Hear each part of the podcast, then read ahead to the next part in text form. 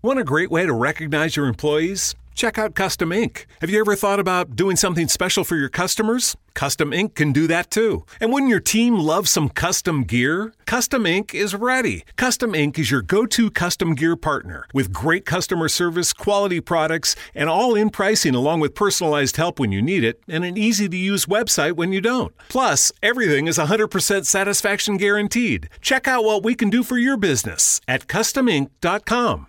Las opiniones emitidas en este programa son responsabilidad exclusiva de quien las emite y no representan necesariamente el pensamiento de temas de nicho. Si usted está esperando un tratamiento serio un tema serio, se equivocó de contenido. Ya se le dijo, ya se le avisó, ya se le hizo el comentario.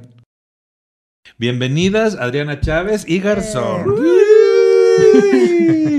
Yo, a mí me detectaron diabetes tipo 1 Ujú.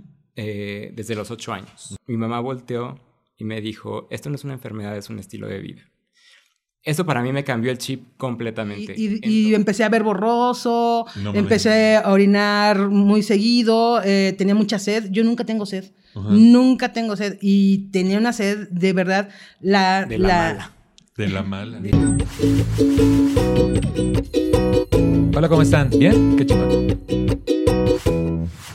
Hola, ¿cómo están? ¿Bien? Qué chingón. Soy Nicho Peñavera y les doy la bienvenida a Temas de Nicho, un podcast donde cada episodio hablaremos de un tema serio de forma cómica para tratar de entenderlo mejor y dejar de considerarlo un tema de nicho. Chiquechi, bienvenidas Adriana Chávez y Garzón. ¿Cómo estás, Adriana Chávez? Yo, muy bien, muchas gracias por esta distinción tan amable. Voy a ver todas las cámaras para que pueda agradecer a todo el público de todos lados, ¿no? Este Garzón, De- un mundo. placer conocerte. Igualmente, leyenda. Leyenda viviente. le- leyenda todo el día. Leyenda todo el día. Y ven, y ese tipo de chistes no es cierto.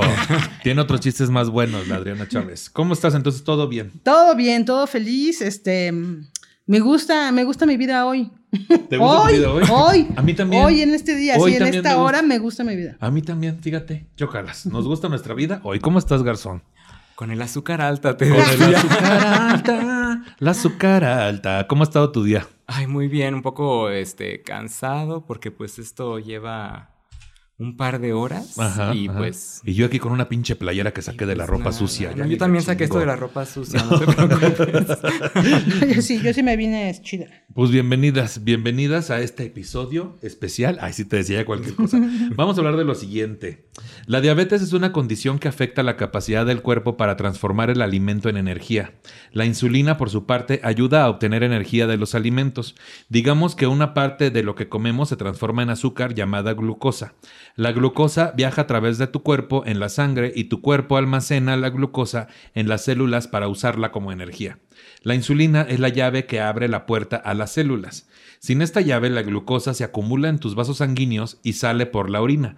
Esto puede dañar tus ojos, riñones, nervios, corazón y vasos sanguíneos. Nada más. Sí, y, más. pero nos sentimos bien, ¿no? Pero está bien, ¿no? Todo Dijimos que bien, contentas, sí, claro ¿no? que sí. Ay, pues salud, ¿no? Por eso. Salud con Ay, agüita salud. simple, Sí, porque salud con agüita. no se nos vaya, no se garzón, por Que es favor. puro, es puro jarabe natural, te decía. que se lo echamos encima de la compu, ¿no? ¿Cómo les hace sentido este tema de la diabetes, Adriana Chávez? ¿Cómo la vives? Ay, pues miren, yo acá recién estrenada, tengo un año con diabetes, me está dejando los huesos, como pueden ver, por eso me puse esto. Este, y pues bueno, todavía estoy en todo este, pues es un duelo, Nicho, es un duelo bien cabrón de, sobre tu salud, que aparte si lo vas juntando con los duelos anteriores que llevas, vamos pasando por una pandemia, íbamos saliendo de un pinche terremoto en 2017, ¿no? O sea, como varias cosas que de repente cuando mm, el año pasado me, me, me empiezo a sentir mal todo esto y me dan esta noticia, eh, pues sí, mi vida cambió mucho, ¿no? O sea, y, y pues yo me he considerado todavía una persona que está en duelo, ¿no? Cuando me dijiste que me invitabas aquí, muchas gracias, Nicho. ¿Me de qué? Este, yo te dije, no soy una persona, no soy un ejemplo a seguir. Y tú me contestaste, eres comediante. Eres comediante. ¿Tú crees que vamos a ser un ejemplo a seguir alguna de los comediantes? No. Y eso me dio, este, como tranquilidad en venir y poder exponer mi caso aquí, este, porque sí todavía estoy en este proceso, digo, Garzón seguramente eh, me apoyará en esta parte donde qué difícil es ser responsable, ¿no? De ti, mismo, mismo. de ti misma, ¿no? Este, de saber, res- ser responsable ni siquiera significa hacer lo correcto. ¿no? O sea, el ser responsable es conciencia, es... eh, es, es no, no hacerte, porque somos expertos en eso, ¿no? O sea, vivimos eh, cualquier tema, cualquier aspecto de nuestra vida eh, cerrando los ojos a las cosas. ¿No? Y eso está bien cabrón porque todos sabemos que esto es malo, todos sabemos que fumar da esto, que no hacer ejercicio da aquello, que el estrés da es, pero es como preferimos no verlo, ¿no? Sí. Entonces, cuando la pinche vida te da el madrazo así y, ya no es de que si quieres, no, tu cuerpo te grita así de o es ahora o te mueres. Sí, cuando ya es un asunto de la muerte es, así de real. Así de real la tienes de cerca, si no te cuidas. Porque lo demás lo damos por hecho. Que el cuerpo se va a encargar de arreglarlo solo, güey, ¿no? Sí, sí, sí. Garzón, ¿tú cómo lo vives? Pues yo, a mí me detectaron diabetes tipo 1 eh, desde los 8 años. Ahorita tengo 28, entonces llevo 20 años cotizando en este Afore. Ajá, sí, muy y bien. Este... ¿Cómo puedo romper el récord? Espero que sea muy pronto. Este, eh, no, yo cuando, cuando me diagnosticaron, mi mamá volteó y me dijo, esto no es una enfermedad, es un estilo de vida. Eso para mí me cambió el chip completamente. Entonces porque dejas de verlo como, ay, pobrecita de mí, pobrecita de mí, y se convierte en un, ok, o sea, yo en teoría, diabética o no diabética, debería estar comiendo estas cosas, ¿no? Debería estar haciendo ejercicio todos los días, debería estar este, cuidando ciertos aspectos de mi vida para poder llevar una vida saludable, ¿no? Que nos, o sea, ahora sí como diría el gobierno, chécate, mídete, muévete, ¿no? Ajá. Pero este, en mi caso, por ejemplo, fue muy curioso porque yo jamás fui eh, un, un, niño obeso, yo jamás fui eh, un niño que estuviera todo el día comiendo dulces. Suéltame, es que también, si me vas a venir a ofender a mi programa, no es cierto. disculpa. No. Este... Y el eh, dulce de Lisa ya. Alguien está comiendo un dulce en frente de los diabéticos. Así, así una gloria. No, no, sé si escucharon, pero un celofán que se escuchó ahorita, aquella abriendo su dulce. Ahorita va a ser la coca, ¿no? También ha pasado por ese román. Ahorita ya por eso compré taparrosca. Si nunca fuiste ese tipo de niño. Nunca fui ese tipo de niño. Entonces, a mí lo que me pegó fue la herencia, ¿no? Probablemente más adelante lo, lo, comentes, pero hay un tipo de diabetes que es la diabetes monogénica, que viene en, básicamente de tu herencia, ¿no? Entonces, si hay mucha, mucho historial de diabetes en tu familia, lo más probable es que un niño desarrolle diabetes en los primeros años de su vida.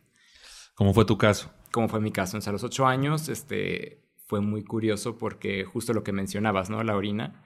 Un día empecé a ir mucho al baño durante la noche y me paraba y me paraba tres, cuatro veces. Y mi papá llegó a un punto en que se enojó. Me decía, es que ¿por qué te paras? O sea, ya, ya, ya, ya no vayas al baño. yo digo, no lo estoy controlando. Es como que ¿Qué, estoy haciendo? No, no es que tengas opción, claro. Entonces eh, fue así que, que, nos dimos cuenta que algo no andaba bien. Y esto nos lleva a nuestro momento típico de cada episodio de también a Nicho le pasa, ¿no? Porque a mí todo, mira, la gente también ya me conoce.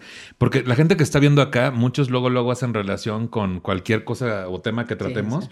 Yo me paro al baño mucho en la noche, güey. O sea, pero mucho. Y, y ya lo que he hecho es tratar de bajarle a mi consumo de agua antes de irme a dormir. Pero pues ahí hay una señal de alerta. Es una señal importante. No, y sobre todo, sobre todo si es como de un momento a otro. ¿No? O sea, si es, si es algo que tú notas que tiene que ver con el agua, pues puede ser, ¿no? O sea, te puedes, puedes tampoco es como que corras ahorita, pero, este, pues sí, el historial de México es diabético, entonces creo que el, el, tener la información cerca, este, no está mal, y no es por nada, pero saca tu glucómetro, este, por favor, garzón.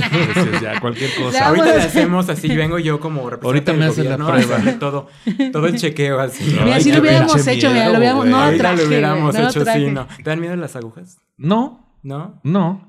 Entonces. ¿Qué tanto me la van a meter? Te decía. la aguja. Porque pues ya. ¡Uy! Le hace. ¡Uy! Sí, de esas vamos. Y varias veces al día, mi amor. Lo que sobra es para meter, dice. Pues vamos a ver qué es en sí la diabetes. La diabetes eh, mellitus o simplemente llamada diabetes es una enfermedad crónica que se presenta cuando el páncreas no secreta suficiente insulina o cuando el organismo no utiliza eficazmente la insulina que produce. La insulina es una hormona que regula la concentración de glucosa en la sangre, es decir, la glucemia. Un efecto común de la diabetes no controlada es la hiperglucemia, es decir, la glucemia elevada, que con el tiempo daña gravemente muchos órganos y sistemas del cuerpo, sobre todo los nervios y los vasos sanguíneos, que es lo que dicen cuando dicen glucemia elevada trae el azúcar alta, ¿no? La azúcar alta, trae el azúcar alta.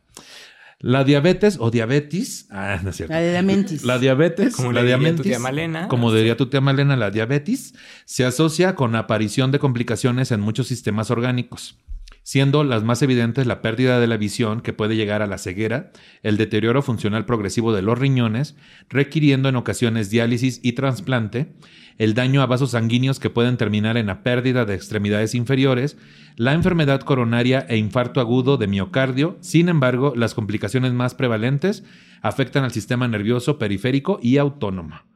La mayoría de los diccionarios que ofrecen la etimología Ya de la palabra Ya, diabetes, yo ya estoy así de, basta, Nicho.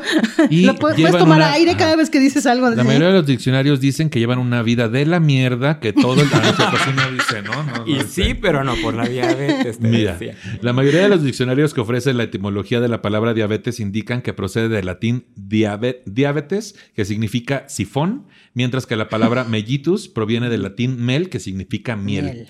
Esto se agregó en 1675 por el médico británico Thomas Willis, cuando notó que la orina de un paciente diabético tenía sabor dulce. Para también, para que andas probando mierda. así Ay, es. ay. Ay, Nicho. No, no, Sí, no. momento, a esta estaba- señora Ya, le gustaba el. Golden Shower. Le gustaba el Golden Sí, Shower. a iba, iba al. Sodom de aquella época Iba al y Sodome. dijo, mira, En 1675. aquí hay algo. Dijo, Ay. ay, sí que. Dijo, ay, sí, sí, ay. Como las mamás cuando prueban. eso. Cuando prueban las mamás la leche a ver si está agria. Esto está muy dulce, ¿no? Sí, Sí, mucha ¿qué, piña. qué me echaste? ¿Me Sí, echaste la Golden pasada, a ver, Shower? pruébale. A ver, pruébale tú, a ver, dale un sorbo. Esto debido a que la glucosa se elimina por la orina, ¿no? Entonces, aquí vienen cosas bien importantes porque dice justo, obviamente tiene que ver con la circulación, porque en la sangre, hay, eh, pues, El azúcar está en la sangre. el azúcar la está en la sangre y eso es porque lo hace más espeso, más, más menos, menos fácil de que fluya. Sí, pues se hace miel. O sea, Se se, hace se- como miel. sí, sí, sí. La sangre, es- no, bueno, no es que se hace como miel, sino pierde sus características normales, ¿no? Sí. Este, y, y es lo que va deteriorando este, los, los nervios, ¿no? O sea, a mí lo que me explicaban era eso, ¿no? Que, ah, por ejemplo, a mí cuando se me declaró, fue de madrazo, o sea, fue... eh, y, y- y empecé a ver borroso, No empecé a orinar muy seguido, eh, tenía mucha sed. Yo nunca tengo sed, nunca tengo sed. Y tenía una sed de verdad, la, De la mala. De la mala. de la, La mala, mala. de la maldita, de la maldita sed. y este, y lo que más me llamó la atención, o sea, bueno, e- es en, en cuántas cosas en mi cuerpo. Yo les decía, es como si fuera una campana. Le pegas y, y- y retumba en toda. O sea, yo sentí como claro. retumbó en todo mi cuerpo. Se me caía el pelo, este, se me hizo el pelo así súper como sacatudo, se me empezó a caer de ciertas partes, mm, veía todo borroso, eh, tenía muchísima hambre, así una. Y la sensación todo el tiempo fueron como eh, una semana de desesperación. O sea, todo lo hacía con desesperación. O sea, tomaba agua, con la ponía en el refrigerador porque necesitaba agua helada. Sentía riquísimo con el agua helada. Sí. Y este. Y, y bueno, después poco a poco, cuando ya me fui enterando de todo esto que estás diciendo, pues ya fui, me fueron explicando por qué me pasaba cada cosa, ¿no? Lo, de la, lo de la vista es porque el cristalino con el que vemos es un lente que está hecho de agua. Entonces, cuando tu cuerpo se empieza a endulzar, ¿no? Este, afecta. Tú le echas agua a un agua simple y se empieza a ver como, como el jarabe. Cuando le echas, Azúcar. ajá, azúcar, ¿qué dije? Agua o un agua simple. Ah, perdón. Ay, ¿Ven les- cómo se afecta le- les- mucho? Como anuncio de Oye, Bonafont. les- ¿Saben qué es lo peor? Miren, tengo una me pasa eso muchísimo. Digo, en vez de hotel digo banco y en vez de banco digo hotel. Y entonces he pedido Hay gente permiso. que lo usa para... Hay transacciones en ambas, sí. he pedido permiso al trabajo para ir al banco y termino diciéndoles, sigo aquí en el hotel, ¿no? Así. Y, Y no me doy cuenta, güey. No me doy cuenta. Así como ahorita no me doy En cuenta. el chanadú, como tu chiste. Entonces, si tú le echas jarabe aquí al, al agua, empieza a verse raro. ¿no? Claro. Entonces me decía el doctor, por eso es que ves así, por eso es que no puedes ver bien. Ya más de- en un tiempo ya se, al- se vuelve algo crónico y ya el nervio óptico es muy delgado, y- igual que este, entonces ahí ya es cuando ya se empieza a dañar, se empiezan a quemar los nervios Ujú. y ya empiezas a tener problemas de vista, este, las neuropatías, todos esos rollos, ¿no?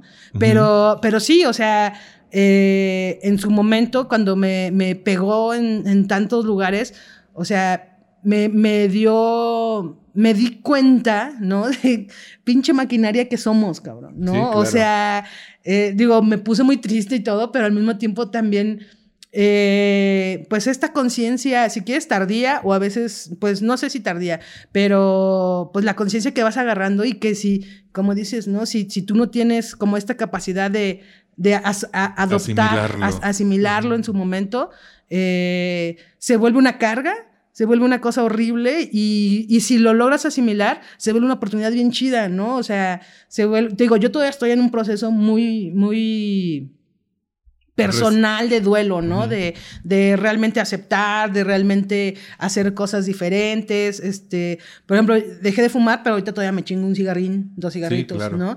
Este, porque todavía estoy en esta, en este proceso de la negación, ¿no? Y de, y de estar viendo a ver qué- con qué engaño, ¿no? Y aparte entender que eh, esta sociedad nos crea una dependencia a muchas cosas, ¿no? A alimentos, a acciones, a pensamientos, ¿no? A estilos de vida, ¿no? A, a re- a- a sim- a simbolismos, güey, de con la comida, ¿no? Sí. Los premios, los premios de la comida de ahora sí me merezco tal comida, ahora sí una coquita, ay, qué calor, una coquita. Garzón, tú en tu caso que desde los ocho años lo vives, para ti fue ya como hacerte un estilo de vida, pero a la fecha también, ¿cómo lo vives? O sea, me refiero a, ¿ya lo tienes normalizado o sigues batallando con algunas cosas o hay cierto como enojo o, ¿cómo, cómo es la emoción pues de vivirlo tanto tiempo? Creo que es un shock psicológico siempre. O sea, a pesar de que yo estaba muy pequeño y no entendía las cosas, tal vez la magnitud. Como te comentaba, yo tengo familia co- con un historial muy importante de diabetes, ¿no? Entonces yo vi a una tía mía desgastarse porque era la de la coquita, ¿no? Y entonces se chingaba dos, dos coquitas de litro eh, a- al día, normal. Sí, claro. Ni siquiera de la light, o sea, ya era, era de la normal. Y fuimos viendo cómo se fue apagando hasta un punto que era literalmente un vegetal conectado en una máquina durante y sufría y la forma en que respiraba. Eso es un shock muy grande para un niño pequeño ver cómo Claro. una persona que, a, la- a pesar de que tal vez no éramos tan cercanos, es- era parte de mi familia y, y- y que la- lo que yo sabía que tenía en mi cuerpo era lo que se estaba llevando a ella, ¿no? Sí, y, y de alguna manera pensar de, es lo que me va a tocar a mí. O sea, Claro. por, por, el, por el estigma, ¿no? El estigma, claro. De hecho, por ejemplo, yo no le dije una sola palabra a mis compañeros de la escuela. Claro. Nunca, porque me daba pena. Y no había nada de qué apenarse, o sea, pero simplemente el hecho pasa con muchísimas enfermedades, ¿no? Nos acaba de pasar con el COVID, pasó en su momento con el VIH, este, y sigue pasando. Sigue pasando. Pero este. El, el- el poder hablarlo, o sea, yo recuerdo muy bien que cuando entré a la secundaria, la psicóloga de la escuela organizó literal un, una fiesta de salir del closet como diabética. Entonces juntó a todos mis compañeritos, les comentó que era la diabetes, les comentó que yo era diabético y todos me escribieron una carta diciéndome que me apoyaban, que les explicara cómo funcionaba. Tenía compañeros del salón que cuando me sentía mal en educación física, porque típico, ¿no? Además, eso que tú dices, ¿no? O sea, a pesar de que es un estilo de vida, somos máquinas perfectas, ¿no? Entonces tú mueves tantito algo y ya todo se descontroló, y más con la diabetes. Entonces imagínate tener que pasar por la adolescencia, donde tus hormonas son Sí. Claro. una cosa así, y, y- y además, y eso obviamente descompensa el azúcar, y entonces que si tus riñones, que si tus este, ojos... eh, porque además te detectan diabetes y ya tienes que ir a todos los doctores a que te chequen desde la punta de los pies hasta la punta Sí, del sí, cabello. Sí. Entonces, eh, es, es, es, es- sí es un shock muy psicológico a cualquier edad, porque siempre tienes que estar al pendiente. Pero hay cosas a las que te acostumbras, a la comida, al este al estar cargando con tu insulina. En mi caso soy insulino, insulino dependiente, entonces yo tengo que estar cargando con la pluma de insulina a todos lados. Este, porque cada vez que como me tengo que inyectar insulina, porque en realidad mi páncreas no produce insulina. O sea, la diferencia entre tipo 1 y tipo 2 es que tipo 1 no produce insulina y la tipo 2 produce, pero puede ser una, una cantidad que no, no es la, la adecuada para poder asimilar el- el- la glucosa en la sangre de la, de la persona, ¿no? Entonces yo me tengo que estar inyectando la insulina todo el tiempo. Entonces es simplemente ya sé que está en mi bolsa, ya sé que cada vez que como no me cuesta nada más que porque ya viene en una pluma. O sea, la tecnología ha cambiado tanto en 20 años que lo que comentábamos, ¿no? El glucómetro. Antes era un aparato así, o sea, ya parece que traías Como un Nintendo hiper, Switch. Como un Nintendo Switch, haz de cuenta, ¿no? Y se tardaba un minuto completo en decirte cuánto tenía. Sí, entonces, Y Para requería... decirte, ve, güey. Sí, ya no requería una gota de sangre. Tú necesitabas hacer un sacrificio humano para no Escuchaba el ahora, ahora, por ejemplo, el que yo tengo justamente tiene eso, tiene una carita que si está muy alta, así se, se, se, se, pone se achicopala y te Ay, es como un tamagotchi. Quiero una pluma de Es como, esas. una- No, no es cierto. guau. no. es como un tamagotchi, se enoja o se descontenta Sí, sí, si sí. la tienes alta, baja, este... eh, Eso, por ejemplo, antes yo tenía que cargar una hielera, bueno, mi mamá, que mi mamá de verdad fue, o sea, si yo Claro. estoy aquí hoy es porque ella Sí, me ayudó completamente. O sea, cuando llegamos ese día que me detectaron diabetes, lo primero fue, tienes que aprender a, a inyectar. Y compró jeringas y agua destilada y fue como, practica conmigo. Yo inyectaba a mi mamá con agua destilada. Qué fuerte. O sea, eso para mí fue, fue, Sí. fue muy importante porque Claro. redujo esta cosa de decir, no eres, o sea, mi mamá siempre manejó, Ujú. no eres diferente al resto de la gente. Porque todavía no sabía todo lo que se venía, Garzón. No cierto. No, no, no, sí, yo, ay mamá, ya agárrate, porque, uy, no, Espérame. mi zapato de diabética es este. Pero qué locochón que sí, justamente, qué importante es escuchar cómo es que realmente se debe vivir una enfermedad o un trastorno, porque es, ahí sí debemos de ponernos pilas para normalizar, justamente, o sea, no eres diferente, solo vas a hacer estas cosas diferentes al resto de la gente, ¿no? Y eso ayudará a que un niño lo asimile muy cabrón, ¿no? Justamente hablabas de los tipos de diabetes y ahora hablemos de los tipos de diabetes como más en específico acá, según la información que me dieron mis guionistas, que es uno. Dice, actualmente existen, existen, no. Actualmente existen, es que dije actualmente y después de decir existen está complicado. Actualmente existen dos clasificaciones principales, la de la Organización Mundial de la Salud, en la que reconocen tres formas de diabetes mellitus tipo 1, tipo 2 y diabetes gestacional, que ocurre durante el embarazo, cada una con diferentes causas y con distinta incidencia.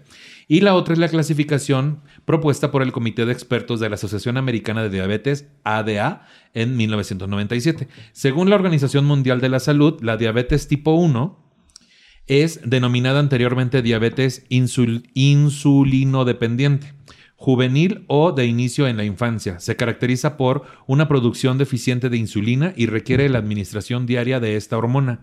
En 2017 había 9 millones de personas con diabetes tipo 1. Hoy por hoy aún se desconoce la causa de este tipo de diabetes y tampoco se sabe cómo prevenirla. La diabetes tipo 2 es denominada anteriormente diabetes no insulinodependiente o de inicio de la edad adulta. Se debe a una utilización ineficaz de la insulina por el organismo. Más de un 95% de las personas con diabetes presentan la de tipo 2, que se debe en gran medida al exceso de peso y a la ina- inactividad física. Entonces tú tenías o tienes tipo 1, más bien. Tipo 1. Y tú tienes tipo 2. Aquí están, muchachas. es que acá las acaban de describir. Dije, persona huevona que no hace ejercicio. es, dos. a esa parte iba yo, justo a ver, a, a ese ver, pedo. Yo tengo gestacional. Sí. pero Tu sí, gestacional, tu estás gestacional. No se me Justa nota, esa parte es la que se me hace también bien fuerte. O sea, cómo describen la enfermedad, ¿no? Claro. O sea, cómo te crean una pinche carga de culpa al decir de, claro, pues es que estás gordo, claro, es que no te mueves, claro que no sé qué. Y, y toda esta eh, carga emocional, ¿no? Que incluso es la que hace que cuando te empiezas a sentir mal, no quieres ir al doctor. Porque ya le diste todas esas mamadas y dices, no mames, güey. O sea, eh, no existe una cultura de prevención. ¿no? Y aparte de que no existe la cultura de prevención, existe una cultura de cul- culpígena total de la enfermedad, de cualquier enfermedad, como dijiste, Garzón. Sí. ¿No? O sea, no importa. El chiste es hacerte sentir de la chingada. Y es que es eso, ¿no? o sea, es, es- es- es señalar, o sea, es porque llegas y, y- y el diagnóstico entonces, como con el VIH, por ejemplo, es. Tu culpa. Fue tu culpa. Fue tu culpa. Sí. fue tu culpa No te cuidaste. porque no te cuidaste, fue tu culpa porque comes así, fue tu culpa porque... Pero es que, ¿sabes qué pienso? Como con el VIH y como con la diabetes, de este asunto de la gente le encanta culpar al otro para sentir que ellos sí están haciendo bien todo.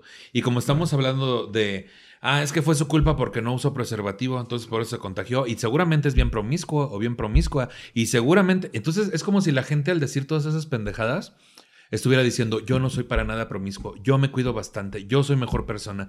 Esta pinche lucha del ser humano por el instinto animal de mostrarse como alguien más apto que el resto, güey. Entonces, sí, aquí en la descripción viene como muy desde la culpa, ¿no? Sí, no, no, o sea, y, aparte, eh, porque aparte te digo, o sea, yo creo que la responsabilidad tiene que ver con la conciencia. O sea, yo ahorita, por eso decía hace rato que me sentía, hoy, hoy me siento feliz. De, con mi vida, con quién soy, porque me siento consciente, me siento eh, eh, en, el, en, el, en el aquí y en el ahora, pues, ¿no? Eh, en viendo los, los problemas que tengo, con los que me estoy enfocando y a los que me estoy yendo, ¿no? A decir, este, ahorita, por ejemplo, ahorita estoy luchando con ir con nutrióloga, ¿no? este, yo no quiero ir con una nutrióloga, pero eh, la que, lo que yo me estoy dando cuenta es que no es que no quiera ir con una nutrióloga, lo que no quiero es como eh, caer justamente en esta cultura de la gordofobia y todo. Entonces estoy buscando una persona que, que sea capaz de, de, de, hacerme sentir bien. ¿no? Y desear comer y sentirme bien. Cuando yo me he sentido bien en estos días, o sea, eh, buscando un poquito más allá de, de, la diabetes y todo este pedo, ¿no? Este, eh, yo leí en un libro que me dieron donde, donde venían las enfermedades y, y con qué emoción y con qué se, se, se, se, relaciona. se relaciona, relacionaban la diabetes con la falta, con la pérdida de la dulzura o la pérdida de la ternura. ¿no? Eh, y entonces te endulzas todo. entonces ahí te va la dulzura. Y por ejemplo, yo, yo sí veo en mi vida sí, sí veo un descontento, un dolor, un duelo atrasado muy fuerte, ¿no? Este, eh, yo tuve una pérdida de un hijo adoptivo por suicidio hace unos años eh, que me afectó muy cabrón, ¿no? Y justamente cuando me dan lo de la diabetes, o sea, yo lo primero que pensé es, no puedo con este otro duelo. Tengo que cerrar el de Diego ¿no? Y tomé cursos, este, afortunadamente hubo unas amigas que se acercaron conmigo, me ayudaron mucho, que este Tila, luego les paso ahí el, porque realmente hicieron, me hicieron ver muchas cosas, ¿no? Este, pero no desde, te tienes que cuidar esto, te tienes que cuidar del otro, no, sino realmente atiende, atiende tu alma, güey. O sea, la diabetes es una consecuencia o un síntoma de otra cosa y, y yo me di cuenta de eso, ¿no? Entonces, ahorita eh, vivo mi condición con respecto a la diabetes y con respecto a los duelos anteriores que he tenido de una forma bien serena y bien tranquila. O sea, digo, sigo estando en el mismo lugar, ¿no? Sigo estando, es como yo, yo les pongo el ejemplo, ¿no? Estoy, estoy sentada aquí mismo con ustedes, nada más que en vez de estar sentada aquí, estoy sentada un poquito más para allá, ¿no? Y es mágico, cuando te das cuenta de eso, es, es mágico y te, y, te permites ahora sí eh, intentar cosas diferentes. Estás en otra, en, no es que te muevas del lugar, sino de que ves el lugar diferente. ¿no? Sí, sí, o sea, la perspectiva. Es un cambio de, perspectiva. Sí, cierto, sí, es verdad. En tu, en tu, caso, ¿te has sentido como encontrándole esta explicación emocional, Garzón, a, tu diabetes también? O que digas, ay, me hace, me hace clic con esto, esta emoción. Este, creo que yo le quité mucho esa carga al saber lo hereditario. ¿Saben? cómo decir, me tocaba, ¿no? Hay gente güera, hay gente pelirroja, hay gente diabética. O sea, para mí no fue, no hubo esta, esta carga de culpabilidad, porque además, como les comento, yo nunca tuve un estilo de vida en mis primeros ocho años. Claro, que, este, que me llevara a eso. Ajá, yo nunca fui el niño que iba en las piñatas y se comía todo, ¿no? O sea, era, al contrario, mi mamá siempre procuró que tuviéramos algún deporte, hicimos muchísima natación, hacíamos muchísimo ejercicio. Como les comentaba durante la adolescencia, fue donde mis hormonas se dispararon y entonces yo sí llegué a pesar bastante. Yo era bastante gordito durante la adolescencia. Y creo que no le eché la culpa a la diabetes, pero sí obviamente afecta a tu imagen personal. ¿No? Empiezas a... Y son cosas con las que yo he lidiado hasta el día de hoy, ¿no? O sea, en ese momento yo me sentía obviamente mi cuerpo empezaba a despertar, mi sexualidad la empezaba a descubrir, este, y el hecho de decir, soy el gordito del salón, era como, volvemos a la gordofobia, ¿no? Entonces, te hacen sentir cosas que, que, se quedan contigo para mucho tiempo. Entonces, creo que esa es la gran eh, cicatriz emocional que me pudo haber dejado la diabetes, ¿no? Como la relación con mi cuerpo a partir de que cambió por sus circunstancias con las que nació, ni siquiera es porque yo lo hubiera decidido y aunque yo hubiera tenido malos hábitos, ¿no? No debemos, debemos dejar de quitarle ese estigma de la culpabilidad, ¿no? No es culpa de nadie, es simplemente el cuerpo en el que me tocó vivir y gracias a este cuerpo estoy aquí sentado el día de hoy con dos grandes de la comedia en México, este, a, a, un par de meses de haber empezado a hacer stand-up y a dos años de haber empezado a hacer drag. Entonces, también hay que agradecerle mucho a nuestro cuerpo porque gracias a él lo, podemos transitar por este mundo y alcanzar nuestros sueños. Entonces, cuando hacemos esa comunión con nuestro cuerpo, creo que el hecho de decir, ay, bueno, voy a dejar de comer papitas todos los días para que mi cuerpo está bien, dices, claro, es mi instrumento. Con esto me muevo. Sería lo mínimo, ¿no? claro, es ser, agradecidos con, con lo que nos permite movernos, ¿no? Por, por el mundo. Creo que es lo más Vivir el mundo, ¿no? Es que sin, sin, sin esto, ¿cómo vivimos el mundo? Exacto. imagina, digamos que por una vez que tienes tu diagnóstico y no te atiendes, perder la vista. Y de pronto ya, o sea, por eso la gente empieza a irse para abajo cuando por un diagnóstico empiezan a perder partes de su cuerpo. También. No, porque dejan de poder interactuar con el mundo. Caminar, ver. por ejemplo, a mí me pasó algo cuando empecé a subir mucho de peso. Ahorita estoy, o sea, ya bajé de peso, ¿no? O sea, antes estaba bastante, o sea, yo creo que llegué a pensar como 100, yo creo, 90 y tantos, yo creo. Ay, qué bárbara. Este, no, digo, pero mido unos 50, güey, o sea. Ya sé, ya sé, ya sé. O sea, el problema no, el problema no es cuánto peses, sino lo que mido. ¿Dónde se acomoda? Desde sí, dónde se me va, ¿no? Entonces, para mí fue muy... Eh, importante eh, el darme cuenta de la situación desde antes de que empezara lo de la diabetes, de que de repente yo dejé de agacharme. De repente yo dejé de brincar. De repente dejé de correr, ¿no? O sea, un día brinqué y dije, ah, cabrón, ¿qué es, ¿qué es esto? O sea, no mames. Yo hacía mucha bicicleta y un día me, me di un madrazo, me caí. me dio un mega putazo y me decía, se acercó un señor y me dijo, pero no iba tan rápido. Le digo, no, pero avienta un pinche costal de 90 kilos al piso. Sí fue un madrazo. Sí duele. o sea, sí duele, sí se simbra, ¿no? Entonces, ahí fue cuando yo me empecé a, a, notar, a notar cómo eh, por miedo, por vergüenza, por culpa, por lo que sea, no atendía estas cosas que a mí me gustaban hacer, que era como, por ejemplo, correr, brincar. O sea, yo soy una persona eh, no deportista, pero yo soy una persona que me gustaba ir a caminar a no sé dónde, o sea, ¿no? Este, a mi manera, a mi ritmo, porque yo camino súper despacito, pero me gustaba caminar mucho, dejé de caminar, dejé de brincar, este, dejé de, de salir, o sea, cositas así que dejé de bailar, ¿no? Entonces, cuando te das cuenta de todas estas cosas que vas perdiendo, eh, te das cuenta que es una mentira que yo estoy viviendo como yo quiero vivir. Esa es otra, güey, que, que sí, es, sí es verdad y te entiendo perfecto porque yo, igual de lo que decías, Garzón, de que yo con la cuestión de la ansiedad digo, ay, agradezco un montón que me haya dado ansiedad porque me obligó a atender emociones que tenía desatendidas. Entonces, con la diabetes es, lo que estás diciendo es, porque me obligó a atender mi cuerpo como debe de atenderse un cuerpo humano, ¿no? Y es que damos por sentado el tener, el ser, salud, el ser saludables, el estar bien, porque es justo cuando algo cambia que, nos damos cuenta de, de cierta forma, como un poco de, no culpa, pero eh, como de regret, como el decir, este, pude haber aprovechado. Debí, por eso Entonces, ay, Siri, muchas gracias.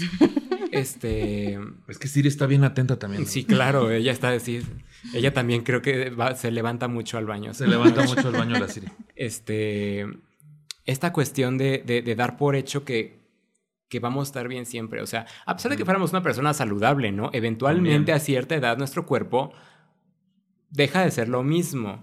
Entonces el hecho de aprovechar esas cosas que amamos y el tiempo que, que, tenemos en la tierra y, y, y, este, por eso, por eso yo creo que mi mamá me dijo que es un estilo de vida. Porque en realidad, como se cuida un diabético, es como deberíamos cuidarnos todos. Sí, es, lo que, me dijo mi doctor. Me dijo, si tú haces... Si tú, si tú haces lo que debes de hacer, o sea, porque aparte me dijo, es un, es un viejito que este, es muy chido, pero, pero no creo... Güey, no, pensé en el doctor Chapatín inmediatamente. O sea, así de No lo voy a describir, no lo voy a escribir porque me da vergüenza, porque ha hecho mucho por mí. pero es muy cagado porque me dijo, este, me dijo, güey, o sea, ¿con qué comes la mitad? ¿De lo que tragas? no, o sea, con, o sea, el chiste es que tú, o sea, que tú tengas conciencia de lo que estás, de lo que estás haciendo y que te des cuenta de que antes te comías 15 tacos, ¿sí? Sí. Ahora trágate 5, güey. Sí, No hay sí, sí. pedo. O sea, sí te los vas a comer, sí te vas a sentir chida, o sea, no te vas a sentir frustrada, pero sé consciente que antes te comías 15. Y, me, y él y luego aparte me dijo, pero no hagas trampa, ¿no? Porque me dijo, te sirves tu plato y nada más te comes la mitad, ¿no? De lo que antes te servías. Y me dice, pero no te vayas a servir ahora más de lo que te servías para comer lo que... Lo mismo. ¿No? Porque tu mente así trabaja.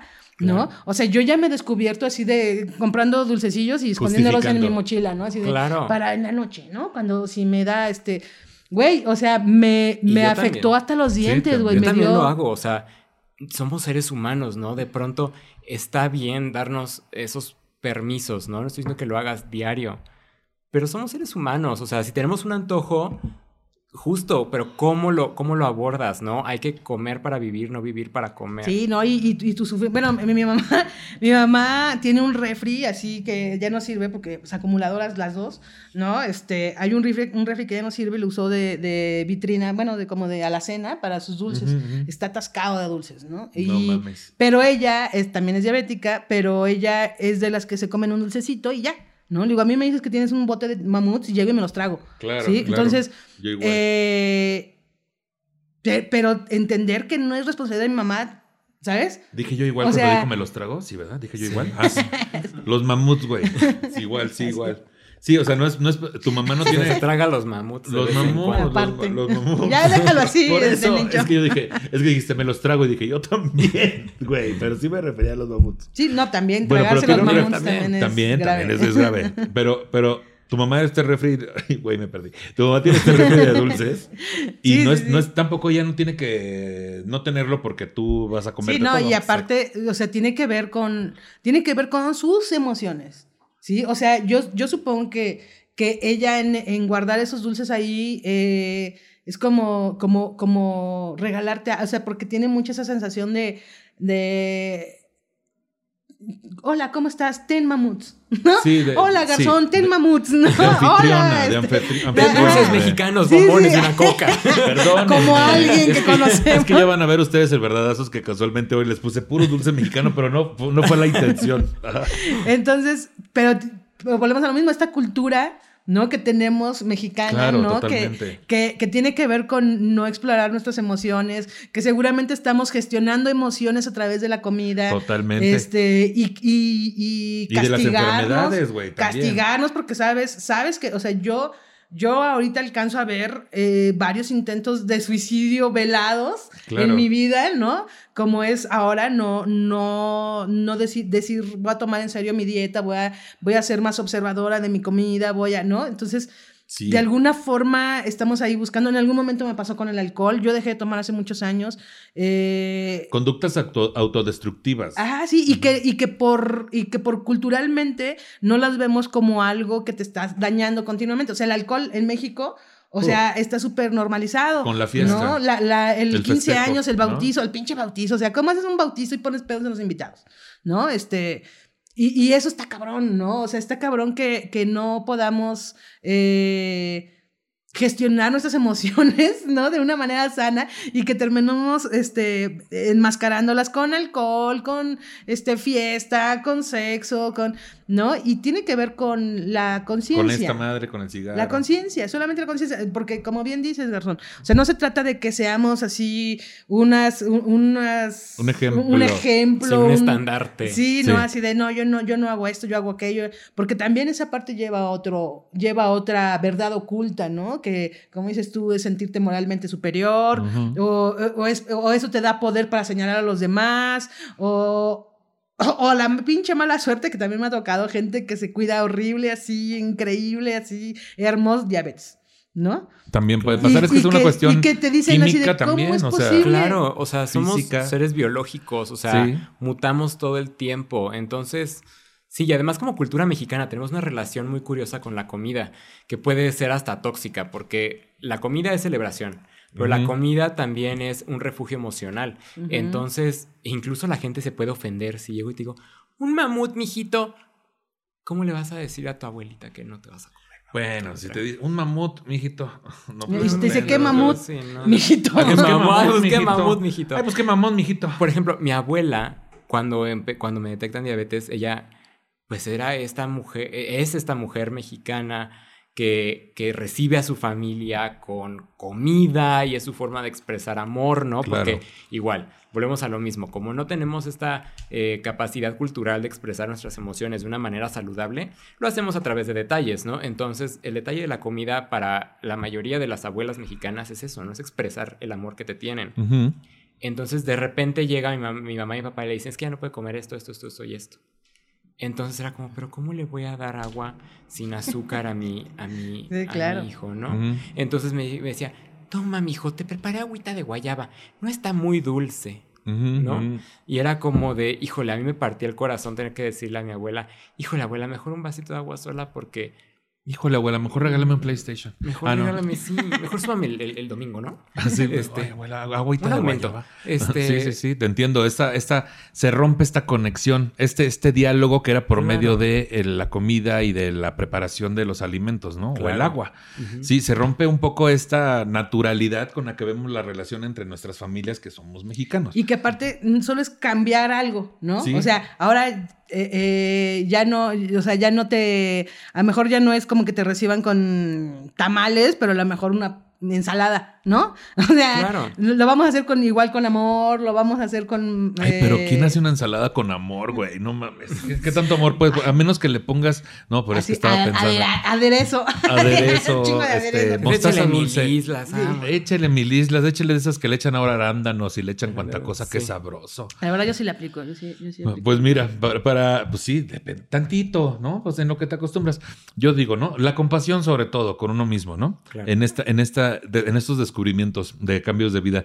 Justo faltaba hablar sobre la diabetes gestacional, que es surge durante el embarazo, corresponde a valores de hiperglucemia que, pese a sus superiores al, por eso no, pese a ser superiores a los normales, son inferiores a los establecidos para diagnosticar la diabetes. Este tipo de diabetes aumenta el riesgo de sufrir complicaciones durante el embarazo y el parto. Además, tanto la madre como posiblemente sus hijos corren más riesgo de presentar diabetes de tipo 2 en el futuro. La diabetes gestacional se diagnostica al practicar pruebas prenatales y no tanto porque la embarazada tenga síntomas. También el deterioro de la tolerancia a la glucosa y alteración de la glucemia en ayunas trata de lo siguiente. El deterioro de la tolerancia a la glucosa, comúnmente denominado intolerancia a la glucosa, y la alteración de la glucemia basal, es decir, en ayunas, son estados de transición entre la normalidad y la diabetes. En ambos casos existe un gran riesgo de que este estado desemboque en una diabetes tipo 2, aunque no sea algo ineluctable. O sea, que no sea ineluctable. Ineluctable. Busquemos ineluctable. Luego se las debo de tarea. O sea, evitable, quiero pensar, ¿no? ¿Dónde está? ¿Dónde está esa Ineluctable. Aquí está, ya te la tapé. Ineluctable. Producción, busquen ineluctable. Ay, búsquenlo. Lo van a poner acá, lo van a poner acá, lo van a poner acá. Sí, ineluctable. Dice, el deterioro de la tolerancia a la glucosa, comúnmente denominado intolerancia a la glucosa. Eso sí, lo entendí. Ineructable, ¿no? Y que no eruptas. ¿Que no eruptas? Que no eruptas. Eso es que no eruptas. No es cierto. Dice acá, este, son estados de transición entre la normalidad y la diabetes. En ambos casos existe un gran riesgo de que este estado desemboque en una diabetes de tipo 2, aunque no es algo ineluctable. O sea, de que a Ineludible. huevo. De que a huevo, ¿no? Sí, ine- ine- ineludible. Ineludible, ¿qué es? Que no lo puedes Pues eso, que no, que no puedes. No lo puedes, no, lo puedes esquivar, no lo Ajá. puedes. Por eso. Entonces, ahora pasemos al siguiente punto. Efectos de la diabetes. Con el tiempo la diabetes puede dañar el de la corazón. dia- diabetes sudar un chingo cuando grabamos. Güey, ahorita les pongo lo interior. Eh, con el tiempo la diabetes puede de- de- dañar el corazón, los vasos sanguíneos, los ojos, los riñones y los nervios. Los adultos con diabetes tienen un riesgo entre dos y tres veces mayor de sufrir un infarto de miocardio o un accidente cerebrovascular. Las neuropatías o lesiones del tejido nervioso de origen diabético que afectan a los pies, combinadas con la reducción del flujo sanguíneo, elevan la posibilidad de sufrir úlceras e infecciones que en esta última instancia requieren la amputación de la extremidad. La retinopatía diabética, que es una importante causa de ceguera, es una consecuencia del daño de los capilares de la retina acumulado a lo largo del tiempo. Cerca de un millón de personas se han quedado ciegas debido a la diabetes. La diabetes es una de las principales causas de insuficiencia renal también. Hablando de estadísticas, el panorama mundial y en México, en 2014 un 8.5% de los mayores de 18 años padecían diabetes. En 2019 esta afección fue la causa directa de 1.5 millones de defunciones y de todas las muertes por diabetes, un 48% tuvo lugar antes de los 70 años de edad. Entre el 2000 y el 2016 las tasas de mortalidad prematura, esto es antes de los 70 años de edad, por diabetes aumentaron en un 5%. En los países de altos ingresos, esta tasa de mortalidad disminuyó entre el 2000 y el 2010, pero luego repuntó entre este año y el 2016. En los países de medianos y bajos ingresos, dicha tasa aumentó en ambos periodos. En México, en 2020, 151.019 personas fallecieron a causa de la diabetes mellitus, lo cual equivale a 14% total de defunciones. La tasa de mortalidad por diabetes para 2020 es de 11.95 personas por cada 10.000 habitantes, la cifra más alta en los últimos 10 años. La diabetes mellitus pasó en 2020 a ser la tercera causa de defunciones, superada por el COVID-19 y las enfermedades del corazón. Los estados que presentan las tasas de mortalidad por diabetes mellitus más altas son Tabasco, Tlaxcala, y mientras que las entidades con las tasas más bajas son Aguascalientes y Baja California Sur. Güey, ¿Qué tendrá que ver con que un país sea de mediano o bajo ingreso para que haya más gente con diabetes? El acceso a la medicina. Acceso a la Completamente. medicina. o sea, no es barata. No Sí. es barata. O sea, en México, yo he escuchado mucho de, de casos en Estados Unidos donde el precio de la insulina es absurdo. O sea, completamente absurdo. Pero la mayoría de la gente tiene healthcare, entonces Se- a través de eso el se les negocio, puede. bueno, el negocio. Abrimos esta caja de Pandora que es el negocio de la medicina, de la salud. Ujú. Ay, Y es- es, carísimo. O sea, la verdad es que piénsalo así. O sea, tu cita con el endocrinólogo, tus estudios médicos que te tienes que hacer cada tres meses, el acceso a la insulina. Para hacer ejercicio, bueno, puedes ir a correr a un, a un parque, ¿no? Pero la mayoría de la gente le gusta inscribirse a una clase de algo. Este, la dieta creen que es más cara eh, para un diabético que para una persona sin diabetes. No quiero decir persona normal, una persona sin diabetes. Y este, creo que es eso, o sea, porque además no nos gusta como cultura mexicana gastar en, en- en- en salud. Sí. Nos lo curamos todo con el tecito. No sabes por cuántos tecitos yo pasé para curar la diabetes. Claro, claro. Entonces, que es mm, algo que no tiene cura. No, Se controla. no, exa- creo que la única que tiene como reverso Sí. es la prenatal, la Ok. gestacional. Sí, que es lo que dicen que probable, o sea, que, que es por el momento en el que está Claro. hormonalmente la persona, ¿no? Ajá. Este, eh, pero, pero sí, sí está, está muy cabrón porque no solamente es como el acceso a la medicina, sino también la cultura del desecho humano, ¿no? O sea, esta pinche cultura, porque no nada más es lo que comes, es el estrés en el que vivimos. La diabetes eh, reacciona mucho al estrés. Claro. O sea, emocionalmente la diabetes también reacciona mucho. O sea, eh, somos países donde somos unos pinches caníbales de nosotros mismos y a la gente la tienes matándose ocho horas mínimo en un trabajo Mínimo. pero con cuatro horas de transporte, o sea, dos de ida y dos de regreso. Entonces, estas personas se están consumiendo, tratando, o sea, es un sistema caníbal totalmente, ¿no? Claro. Entonces, obviamente estas personas no, no, o sea, tú ah, sal aquí al metro, estamos cerca de un metro, entonces, porque sí, Nicho vive arriba de una horrera y cerca de un metro. Gracias. Mandan Está- regalos, no manden dulces ya porque estoy bien preocupado. Eh, o sea, tú, tú acércate a una persona en el metro y, y dile, oiga, ¿ya se chocó usted la, la glucosa? No, yo lo único que quiero es llegar a mi trabajo a tiempo. Te va a Que no, me quiten "Suéltame". el, que no me quiten el bono. Claro, ¿no? O claro. Se enojan, claro que se enojan. Sí. ¿Ya te checaste la, la- la glucosa? Ahorita que me dijeron, ya Traes me el dieron cuello ganas. muy diciendo negro. gordo, me estás diciendo. traes el cuello muy gordo. Ah, sienten que les están ofreciendo Herbalife, ¿no? Así. Güey, ahorita que justamente ya, ya me dio curiosidad checarme la glucosa, tiene tanto que yo no me hago estudios de eso. Y es que es una realidad. Vivimos al día, güey. Vivimos al día y nuestras principales preocupaciones no tienen que ver con el cuidado de nuestro cuerpo. O sea, tienen que ver con llegar temprano, con llegar a, con obtener dinero, con... eh, Con tu familia. familia. con- o sea, yo, yo soy soltera, este, o sea, no- nadie depende de mí, ¿no? Y, y eso me da una tranquilidad muy grande, eh, más que mi perro.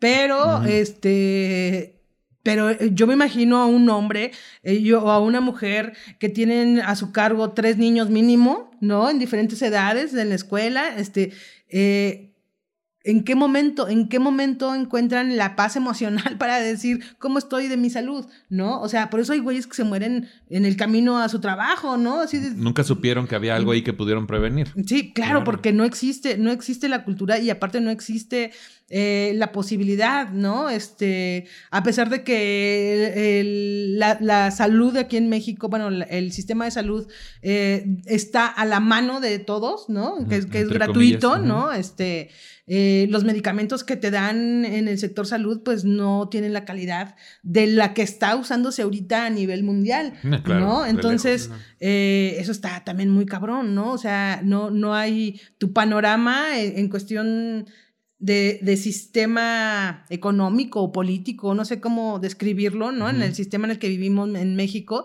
es totalmente caníbal, ¿no? O sea, el que, el que no exista eh, un- una posibilidad de que, o sea, te digo, a, a mí se me hace muy, muy alarmante esto, ¿no? O sea, que tengas ocho horas trabajando y que hagas dos horas para llegar a tu trabajo y dos horas para regresar. Sí, está cabrón. Se me Es- hace alarmante, güey. Y es que el bienestar es un, es un este, privilegio de clase. O sea, la persona que puede estar yendo al doctor, yendo al gimnasio, todo esto es, es, es un privilegio. O sea, Hasta la, hasta la comida que compras, güey. claro. O el estilo de vida que llevas. A alguien, y, y yo admiro un chingo a la gente que se para súper temprano y ya tiene su lonche lo más saludable posible, pero el, el común denominador es comer, comer saliendo del metro, ahí mismo en unos tacos que estén ahí, y de regreso comprar unos tamalitos, güey, o unas gorditas, o unas quesadillas, o, y, y- o que la pizza para rápido. Por eso prolifera mucho en la, en la comida, por ejemplo, el desayuno mexicano, Sí. la torta de tamal. Porque. Lo, es barato, lo Llenador. compras en cualquier esquina. Y es portable. Es una fuente de energía muy cabrona, pero obviamente te da el bajón después. Te rinde para, por si tienes que trabajar todo el día hasta la hora de la cena. Y entonces la gente eso es lo que come. Y por eso hay problemas de, de o sea, no tenemos una cultura eh, de nutrición. Sí, nos, nos, nos urge llenarnos, sentirnos satisfechos para lo que viene para después. seguir trabajando. Para seguir. Pero para nada tenemos conciencia de lo que estamos comiendo, realmente. Para nada. Y deja tú, puede ser la torta de tamal más saludable, pero regularmente tampoco es así. No sabemos cuánto estamos, qué estamos comiendo ahí en cuanto a riesgos de bacterias y cuantas otras cosas. Ah, claro. Porque es en la Ah, calle. eso ya es aparte. Los, los extranjeros que vienen a nuestro país, lo primero que les llama la atención es ver cuánta comida callejera tenemos que en todos lados hay comida, callejera. Un, un amigo español me decía, güey, es que está cagadísimo que en su farmacia vendan helados, güey. Tengan una vitrina con helados y vendan pan. Y, y es como si ahí mismo te enfermas y ahí mismo te venden la, la medicina, güey. Está cabrón, quedó Su sorprendido. paletita y su insulina. Y su insulina, güey, Pero ¿no? luego, bueno, estamos hablando de ese tipo de comida, pero luego agarras un empaque, o sea, esta cosa que de repente hacen que abrir una alacena y así todo tiene, mon- ¿qué es? Glucamato monosódico, ¿no? Esta, estas cosas que, que nos hacen adictos, que nos enferman, que son un chingo de, de cosas cancerígenas, ¿no? O sea, y que dices, bueno, ok, o sea, esos son los que comen en la calle, ¿no? O sea, pero yo como este, cosas light, ¿no? O como cosas este, orgánicas o como cosas, eh, y, y es también una total mentira. ¿Qué es lo que decía Nicho? Es carísimo también eso. O Carísimo. sea, si tú ves un producto, por ejemplo, no sé, ahorita acabo de ir al súper y vi en el pasillo que tienen de estas este, obleas con cajeta, ¿no? Y está la versión normal y la versión light. Que además, además, el empaque es azul y... Azul, ¿Sabes? Están hasta, están hasta más flacas las dos que, sevillanas que te lo están vendiendo. Sí, la sevillana está Este, flaquita. así, sí. así con tour todas, ¿no? Una es como jabón maja y la otra es como sevillana, así, ¿no? Sí, sí, sí. Y, el, y, o sea, y una te puede costar 40 pesos, pero ya te cuesta 55 la light. O yo ahora que, que anduve buscando. ¿Que no este, tiene menos cosas? Helado, anduve buscando nieve de limón sin azúcar porque estaba cuidando un, un régimen alimenticio, pero al mismo tiempo tenía una cuestión con, la, con un diente que me habían sacado. Ya ves que tienes que comer nieve de limón, ¿no? Y encontré una carísima, güey, que aparte era hecha con ar- arroz de no sé qué mamadas y sabía de la verga, ¿no? Pero, o sea, bueno, no, no sabía porque si no, sí me hubiera comprado otra. Tres No, botes. Tres Sí. botes, te decía. La, la venden por metro, la nieve La de limón. No, eran 20 centímetros. Era un bote así de. Así era el bote. Y si era así. Mira, como de la Michoacán. No, un bote así, un ancho así, Adriana. A ti que ni te gusta, te decía. No, pero sí es mucho más caro. Sale más caro tener una alimentación saludable, totalmente. Y aquí para cerrar tenemos algunas curiosidades sobre la diabetes. En el primer siglo antes de Cristo se creía que la diabetes era causada por una mordedura de serpiente. Antes del descubrimiento de la insulina, los cirujanos rara vez operaban a pacientes diabéticos con gangrena porque los pacientes normalmente no se curaban e inevitablemente morían. En muchas raras ocasiones, un área de gangrena se autoamputaría, lo que significaba que se secaría y caería. O sea, era, déjalo que se seque, se le va a caer se sola. te cae solito. Solito, Sí, mira, sí, como sí. una planta cuando se empieza a secar de la orilla, ¿no? Antes del descubrimiento de la insulina en 1921, los médicos solían poner a sus pacientes en dietas de inanición o de semi-inanición. La insulina en la década de 1920 se extrajo inicialmente del páncreas de una vaca y de cerdos, hoy se crean en laboratorio. Estas son curiosidades de ¿y cuántas cosas más no iremos descubriendo, no? Ojalá haya una cura definitiva, ojalá, todo el mundo espera eso, pero también es tener mucha expectativa, o sea, sí puede ser un pretexto más para no cuidarse. Para no, cuidarse. ¿Cuáles serían sus conclusiones sobre este tema, Garzón? Yo creo que tenemos que entender que es un problema de salud eh, a una escala global muy importante y que puede afectarnos a todos, sin importar nuestras características físicas o nuestro estado de salud.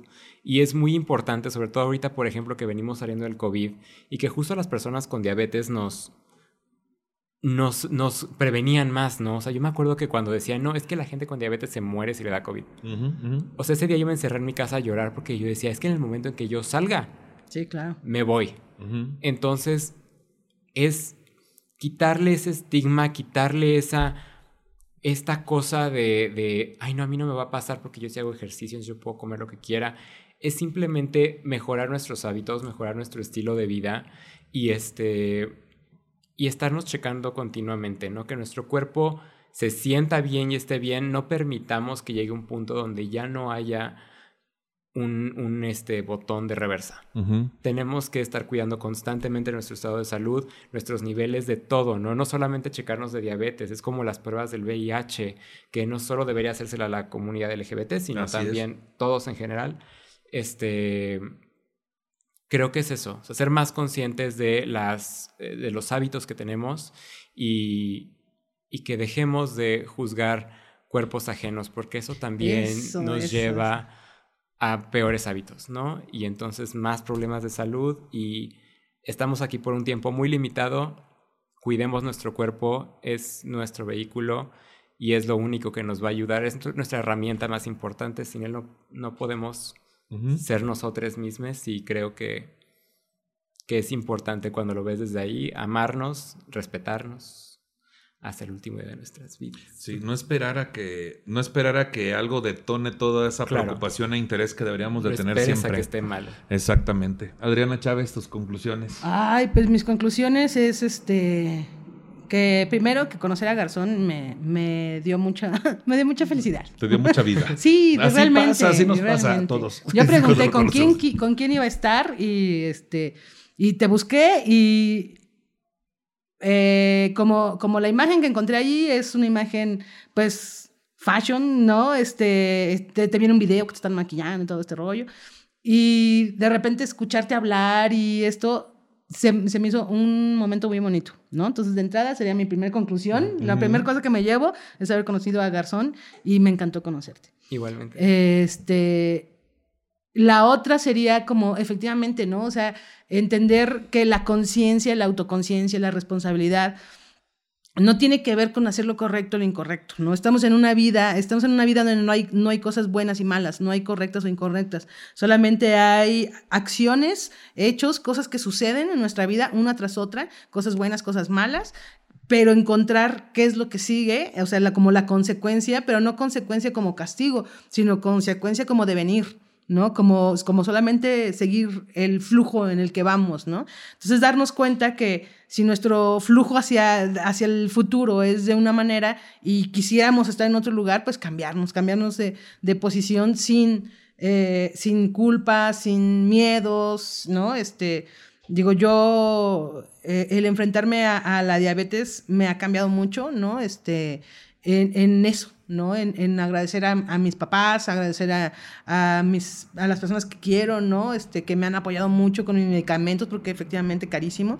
O sea, yo ahorita me estoy gastando este, como 3 mil pesos al, al, al, mes, nada uh -huh. más en puro medicamento, -huh. ¿no? Entonces, este darnos cuenta de, que estas redes de amor y de apoyo nos pueden salvar la vida, no solamente económicamente, ¿no? De, hablando de que alguien me ayuda a completar para mi medicina, sino también anímicamente, ¿no? A superar muchas cosas que de repente el primer trancazo de una noticia fuerte, como una enfermedad, como una pérdida, como un cambio de tu vida, algo que te sacude, ¿no? Este, se logra con, con redes de apoyo, de amor, ¿no? Este, incluyendo el, el, amor propio, ¿no? Sí. Entonces, este, yo agradezco mucho esa, esa oportunidad. He descubierto que, que me ama mucha gente y que mucha gente quiere verme bien, uh -huh. ¿no? Y eso también, bueno, como tu mamá.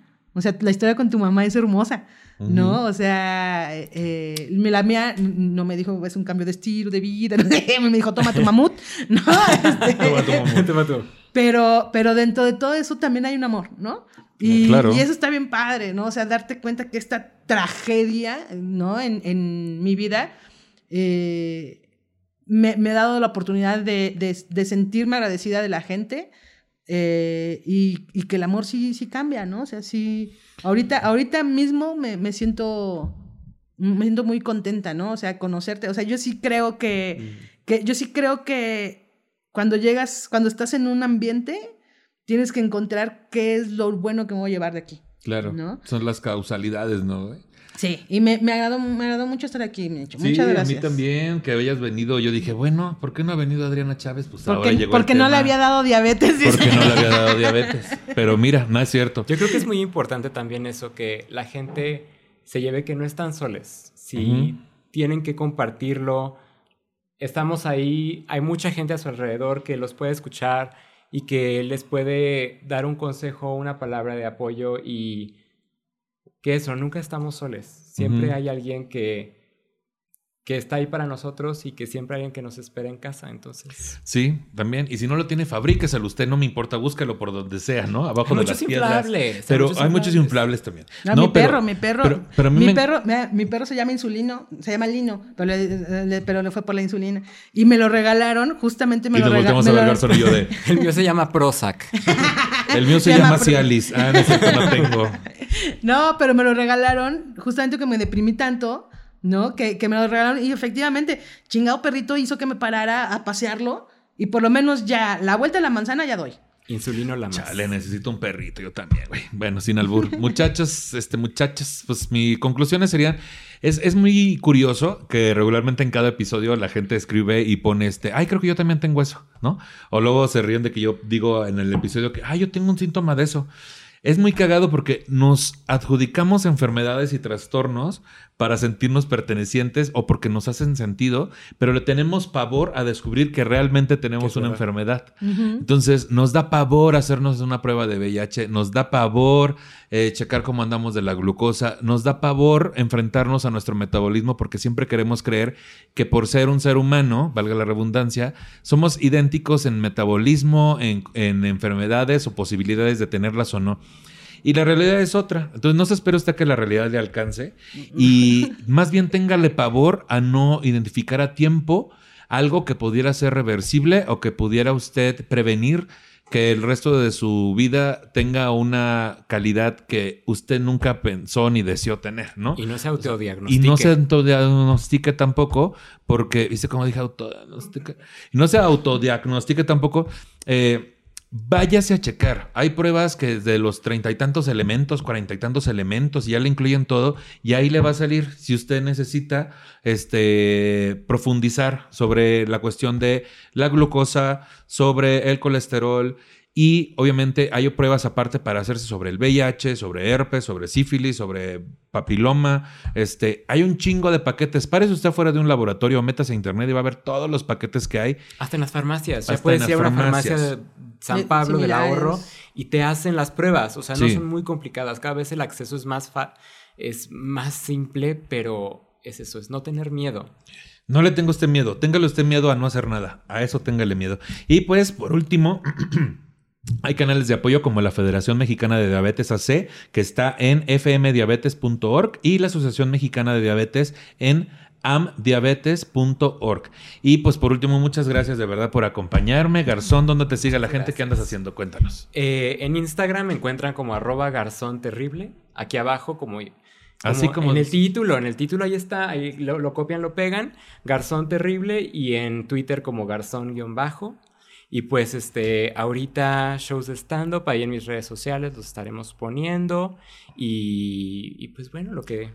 Uy, lo que venga, lo ¿no? que venga. Lo que vaya Hashtag lo que se viene. Hashtag lo que se viene. Adriana Chávez, ¿dónde te sigue la gente? ¿Qué Yo haciendo? estoy en Instagram como Adri- Adria-Chávez y en Twitter como arroba adriarrisas. Y eh, no sé si esto sale antes del 20 de agosto. Sí. Sí, ah, bueno, Ay, yo sí, pues porque seguro, voy, yo. mi- es mi cumpleaños, el 20 de agosto, cumplo 46. ¡Eh! Pastel, pastel. Pastelito. Pas- pastel sin azúcar, por favor. Este, a mí me siguen en todas las redes sociales como Nicho Peñavera. Este episodio está disponible en mi canal de YouTube, Nicho Peñavera, y en todas las plataformas de podcast. Compártalo para que lleguemos a más personas. Quiero agradecer a la producción de producers, Román y Liz, que se encargaron de la producción de este episodio, y a eh, Charlie Ortega, y yo, ¿cómo se llama mi hijito? Charlie Ortega por la realización del guion para el mismo. Y por último, si usted tiene, este, por eso, es que cada vez se me olvida más este, el final, fíjate. Ahorita me acuerdo.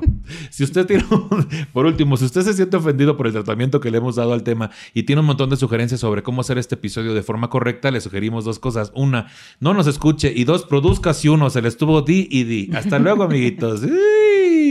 Ay, una donita, una coquita. Ahora Oh, sí que la- pásenme la coca y los Pásenme la bombones. coquita, Ya saquen los gancitos y los mamuts congelados desde que llegamos.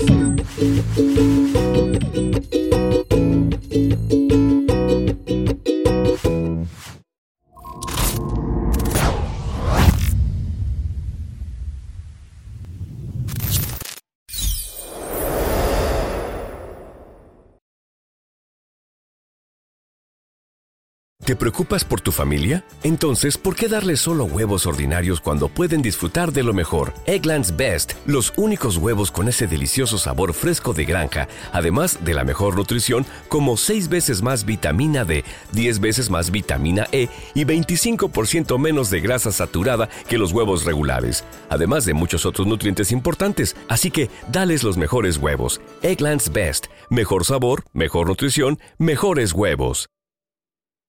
¿No se merece tu familia lo mejor? Entonces, ¿por qué no los mejores huevos? Ahora, Eggland's Best están disponibles en deliciosas opciones. Huevos clásicos, de gallina libre de jaula y orgánicos de Egglands, que ofrecen un sabor más delicioso y fresco de granja que le encantará a tu familia. En comparación con los huevos ordinarios, Eggland's Best contiene la mejor nutrición como 6 veces más vitamina D, 10 veces más vitamina E y el doble de omega 3 y B12. Solo Eggland's Best. Mejor sabor, mejor nutrición, mejores huevos. Visita egglandsbest.com para más información.